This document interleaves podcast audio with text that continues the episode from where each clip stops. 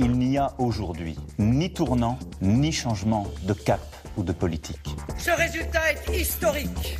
Je suis la candidate du peuple. Cette marche citoyenne, cette insurrection. Le décryptage de l'actualité politique en France est maintenant sur RFI et c'est avec vous Emmanuel Rivière. Bonsoir. Bonsoir. Directeur international pour les études politiques de l'Institut Cantar Public. Alors demain, le gouvernement présente son projet de budget pour l'année prochaine. L'examen du budget de la sécurité sociale promet d'être particulièrement explosif si l'exécutif y introduit sa très controversée réforme des retraites. D'ailleurs, l'hypothèse d'un amendement au projet de loi euh, pour aller plus vite divise la majorité. Euh, elle passerait donc par cet amendement, une hypothèse crédible, disait tout à l'heure le ministre des Relations avec le Parlement, Franck Riester. Décidons vite, lance Édouard Philippe, mais François Bayrou a mis en garde contre un passage en force. C'était aujourd'hui à Guidel, en clôture des universités d'été du Modem. On n'est pas aux pièces. Quatre mois, ça nous porte au début de l'année 2023 le président de la République a dit Je veux que cette réforme soit en place à l'été 2023. On est dans l'agenda.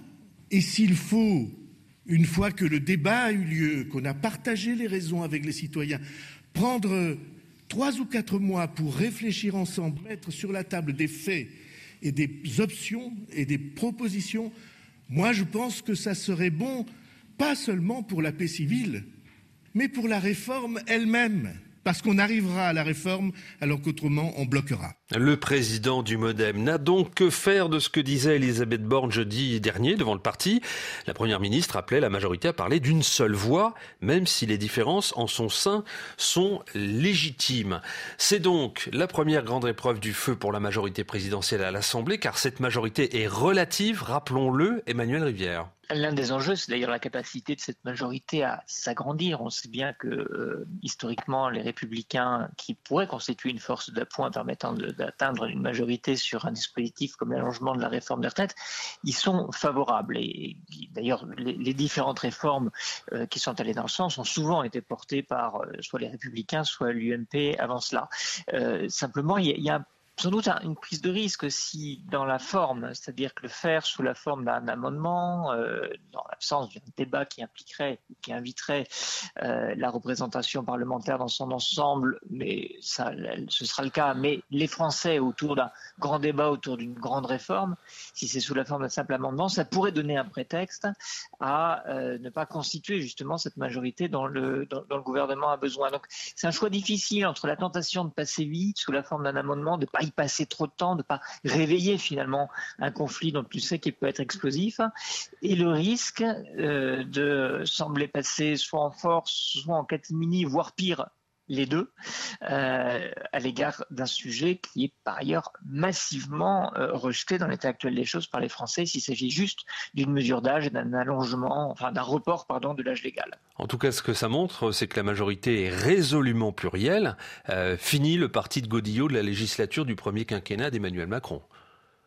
Oui, alors ce que je trouve important de souligner d'ailleurs, c'est que ce pluralisme, il n'est pas tellement sur l'objectif en soi, qui est celui de réformer les retraites, et sans doute dans un sens qui amènerait les, Français à travailler davantage et plus longtemps. C'est bien sûr la modalité euh, d'application que s'exprimait euh, François Bayrou. Il dit pas il faut pas le faire.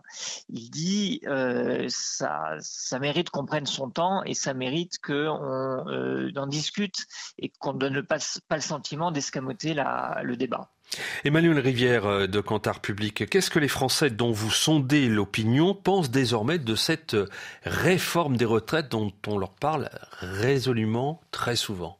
Elle est majoritairement, très massivement, autour de 70% selon les enquêtes, opposée au report de l'âge légal à 65 ans. Ce qui est sans doute d'ailleurs une des raisons pour lesquelles il y a ces hésitations euh, et ces dissensions au sein de, la majorité sur la manière dont il faut s'y prendre. Le, rapport des Français à la retraite, c'est un peu complexe parce que par ailleurs, la plupart des gens, majorité des Français, ont une inquiétude sur l'avenir du financement des retraites, le sentiment qu'il faut réformer le, système. Euh, mais c'est là où on a un vrai contraste entre la réforme qui avait été proposée par Emmanuel Macron en 2017 euh, et donc une tentative de mise en œuvre euh, en, 2019-2020 qui était une réforme complète, qui repensait le système dans un régime unique et qui ne se contentait pas des aspects qu'on appelait à l'époque, rappelez-vous, paramétrique, où on changeait en gros les, paramètres. En gros, ce que les Français disent, c'est que euh, bah, y a un sujet sur euh, le, fait de devoir travailler trop longtemps. Et il faut comprendre que c'est pas juste, euh, zut, on, a, on devra travailler plus alors qu'on préfère être à la retraite. Dans la tête d'un certain nombre de gens, il y a le sentiment que, que ça, qui n'y arriveront pas, soit parce que bah, ils seront plus en situation d'emploi à ce moment-là, soit parce que ce sera trop dur. Donc c'est pas juste, euh, ça m'ennuie de devoir travailler jusqu'à 65 ans. C'est, je, probablement je n'y arriverai pas et du coup j'aurai, ce qui est une autre forme d'angoisse, une pension qui sera euh, amoindrie. Et c'est vrai qu'il y a une tension entre cette opinion publique française et une autre réalité qui est sans doute un des éléments qui euh, pousse le gouvernement à agir, à agir vite, c'est le décalage entre l'âge légal de départ à la retraite en France et dans celui des autres pays de l'Union européenne, qui est d'ailleurs une explication euh, mmh. du déficit de prélèvements obligatoires et de dépenses publiques entre la France et ses principaux partenaires. Vous écoutez Dimanche Politique. Venons-en à la gauche qui est secouée par des affaires de violence conjugale. La France insoumise ne parvient pas à se dépêtrer de l'affaire Quatennens avec une nouvelle polémique hier autour d'une déclaration du député Manuel Bompard. Je le cite. Une gifle n'est jamais acceptable, mais une gifle n'est pas égale à un homme qui bat sa femme tous les jours et une gifle qui n'est pas égale à une personne qui est accusée de viol après avoir drogué les personnes qui l'accusent. Ces propos ont déchaîné les critiques, à l'instar de la ministre déléguée à l'égalité femmes-hommes qui a dénoncé des propos abjects qui banalisent la violence. L'élu LFI a donc précisé ses propos ce matin sur l'antenne de BFN TV une gifle est une violence inacceptable. J'ai dit qu'il y a besoin d'avoir une gradation dans les faits. Je n'ignore pas ce qu'on appelle le continuum en matière de violence euh, conjugale. Hmm. C'est-à-dire que souvent, une violence répétée, elle commence par une gifle. Les gens qui travaillent sur ce sujet ont raison de dire que c'est au moment de la première gifle qu'il faut euh, réagir. Et donc oui, je ne considère pas qu'une gifle, ce n'est pas grave. Je n'ai jamais considéré cette chose-là. Et donc, j'ai pas envie, si vous voulez, que cette polémique, elle donne l'impression que je relativise. Je ne veux pas relativiser. Et les filles membres de la NUP, comme Europe Écologie Les Verts, qui est également empêtrée dans une affaire.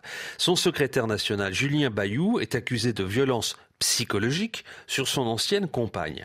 L'ex-candidat vert à la présidentielle, qu'est Yannick Jadot, disait donc ceci sur RTL tout à l'heure. Pour la sérénité du travail d'investigation qui est mené par la cellule que nous avons mis en place dès 2016, on est la première formation politique à l'avoir mise en place, je pense qu'il est de bonne intelligence à la fois qu'il quitte ses fonctions de coprésident du groupe à l'Assemblée nationale et que on accélère sa mise en retrait aussi du secrétariat national d'Europe Écologie Les Verts. Tout cela permet au Rassemblement national de tirer sur ses adversaires politiques de gauche, ce que fait Louis Alliot, qui est candidat à la présidence du parti.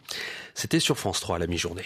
Quand on a connaissance de ce genre de choses et qu'on est un élu, il y a un article qui permet tout simplement de diligenter une enquête et d'ouvrir une enquête, ça s'appelle l'article 40 eh bien, euh, je pense que les dirigeants de la France insoumise ont failli à leur devoir de responsables politiques. Ils ont tout à fait à leur disposition le fameux article 40 qui signale au procureur un fait susceptible de nourrir peut-être un problème beaucoup plus grave. Ça s'appelle un article 40 et je regrette que du côté de la France insoumise, on n'ait pas joué le jeu de la République et des textes de loi. Si ça arrivait chez vous, c'est ce que vous feriez Exactement. Et c'est ce que aussi je ferais dans ma collectivité si ça arrivait. Louis Alliot, qui est par ailleurs euh, maire de Perpignan.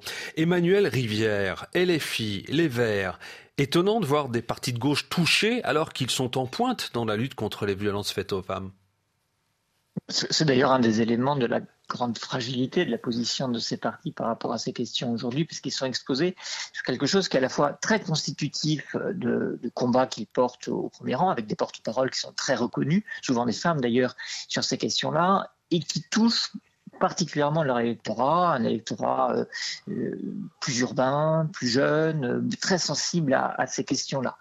Il faut bien reconnaître à cet égard que on est là dans des exercices d'explication qui sont très laborieux et probablement assez euh, contre-productifs en termes de, de, communication politique. Pour le dire clairement, ça fait quand même un certain nombre de personnalités qui doivent expliquer qu'il faudrait surtout pas comprendre ce qu'ils ont dit comme euh, ils l'ont dit en fait, et, et, donc ils seront obligés de faire de l'explication de texte par rapport à, ce qu'ils ont dit. Ce qui, montre d'ailleurs au-delà de ça que sur ces questions très sensibles des violences de genre, euh, mais il n'est pas du tout question de ça ici, ni, ni pour euh, Europe Écologie Les Verts, ni pour euh, les questions d'agression ou de harcèlement sexuel il y a un cheminement qui n'est pas complètement accompli. C'est-à-dire que les normes qu'on a d'ailleurs raison de porter en termes d'exigence et de reconnaissance de ce qu'on a, euh, du fait qu'on a toléré pendant trop longtemps des choses qui sont plus acceptées aujourd'hui, en particulier par les jeunes générations, ben finalement, c'est pas si facile que ça d'avoir euh, des lignes claires et de se dire, bah, non, quelqu'un, même pour qui on a de la sympathie, même de notre camp, même qui par ailleurs euh, a énormément de qualité, euh, on doit le condamner euh, parce que sinon on n'est pas cohérent avec ce qu'on est soi-même en train de prôner. Justement, plus largement, quelle est l'évolution de la société française sur ces violences conjugales? Ben, il y a quelque chose qui s'est fait au moment de, de MeToo. D'ailleurs, aujourd'hui, plus de 80% des Français considèrent que ça a été un moment clé, un moment charnière qui a aidé à la libération de la parole, qui a été aidé à la reconnaissance euh, des faits. Donc il y, a, un vrai effet cliqué, si j'ose dire, où euh, c'est difficile de revenir en arrière. Et sur un sujet qui est très sensible, on, travaille avec la Fondation des femmes depuis plusieurs années sur un, baromètre sur les questions de, de genre. Il en ressort. Mais il en ressort que, et c'était un peu une surprise d'ailleurs quand on a fait ce baromètre pour la première fois il y a quatre ans, de voir que la première priorité, devant même l'égalité salariale, qui n'est pas un petit sujet, c'était la question des violences et des violences conjugales et des violences sexuelles qui étaient mises à, l'agenda. Donc il y a une vraie demande de la société euh, de prendre ça pas à la légère. Et donc, effectivement, euh, c'est très compliqué de, de, de, donner le sentiment d'être dans un double discours entre ce qu'on prône et ce qu'on tolère. Merci Emmanuel Rivière, directeur international pour les études politiques de l'Institut Cantar Public.